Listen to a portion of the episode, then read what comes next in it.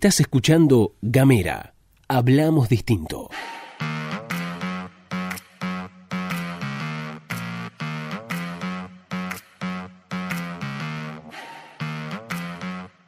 Hola, ¿qué tal? ¿Cómo te va? Bienvenido, bienvenida, bienvenida una vez más a la pastilla de Gamera, este micro informativo que distribuimos de lunes a viernes. Mi nombre es Luz Escarpati y como es habitual me acompaña Gastón Lodos. Y acá estamos con ustedes en este feriado de martes 16 de febrero del año 2021 para contarte todas las noticias de la jornada.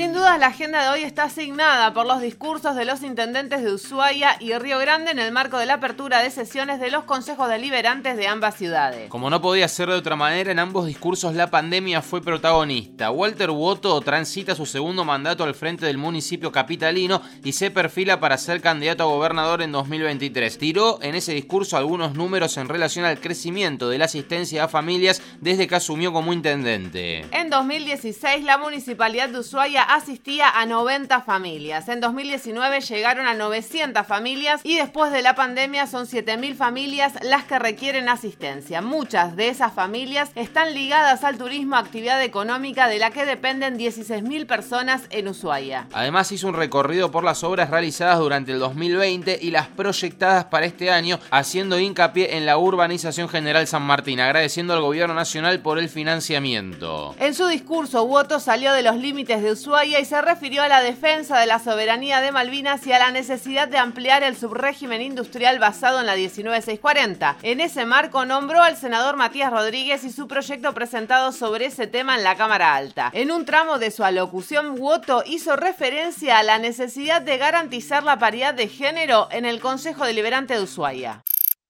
Estamos en el siglo de las mujeres, con lo cual invito sin, desde el mayor de los respetos, invito a que entre todos pensemos en cómo en un mundo que va hacia la paridad no tenemos un Consejo Liberante con paridad.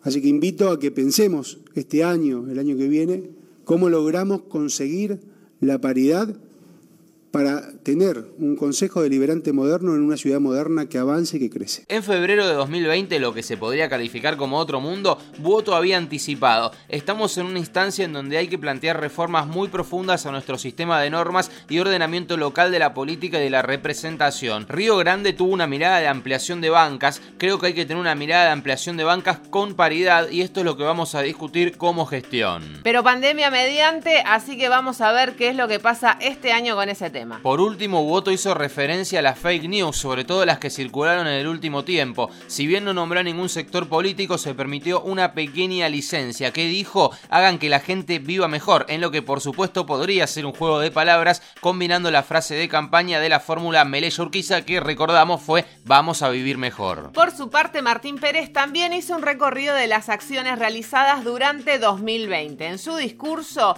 manifestó que el municipio de Río Grande destinó 340 millones de pesos a fortalecer el sistema de salud, lo que representa un 50% más que el año anterior, y agregó que uno de cada cuatro riograndenses fue asistido de forma directa por el municipio. Además, el intendente de Río Grande hizo mención a la creación de la Secretaría de las Mujeres y Diversidades en su ciudad e informó que el año pasado el área acompañó a 539 personas. El discurso de Pérez, también como el de Woto, tuvo un fuerte hincapié en la obra pública y también hubo un agradecimiento en distintos momentos al gobierno nacional, dando a entender, o por lo menos diciendo casi directamente, que hay diálogo directo entre las intendencias y el Estado Nacional. La parte más picante de Martín Pérez fue cuando reclamó al gobierno provincial por los fondos coparticipables.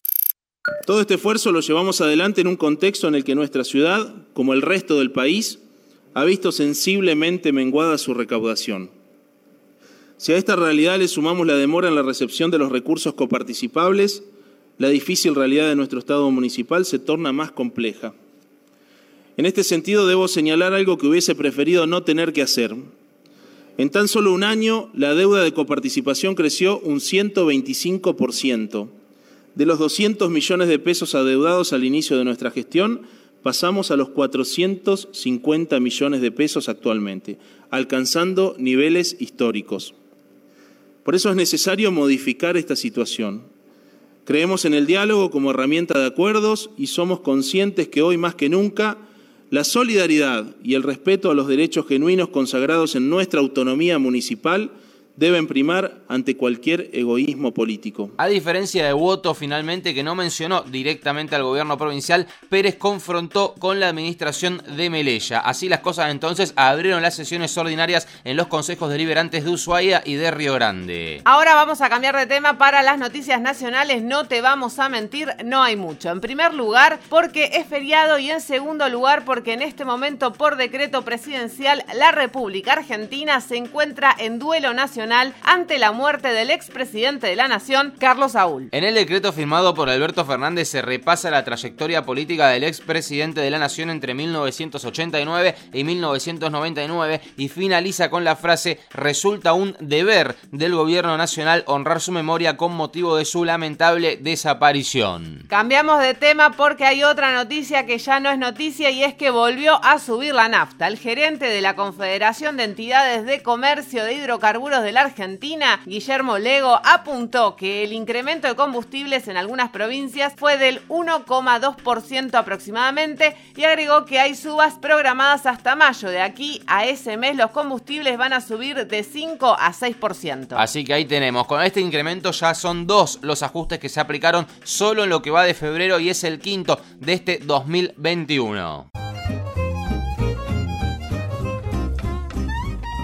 Ahora sí, nos vamos, nos despedimos. Recordá que puedes buscarnos en las redes sociales como arroba gamera TDF, en Facebook, en Twitter y en Instagram. Danos un me gusta, seguinos por ahí, así mantenemos nuestra conexión en todas y cada una de las redes. Muchas gracias. Hasta la próxima.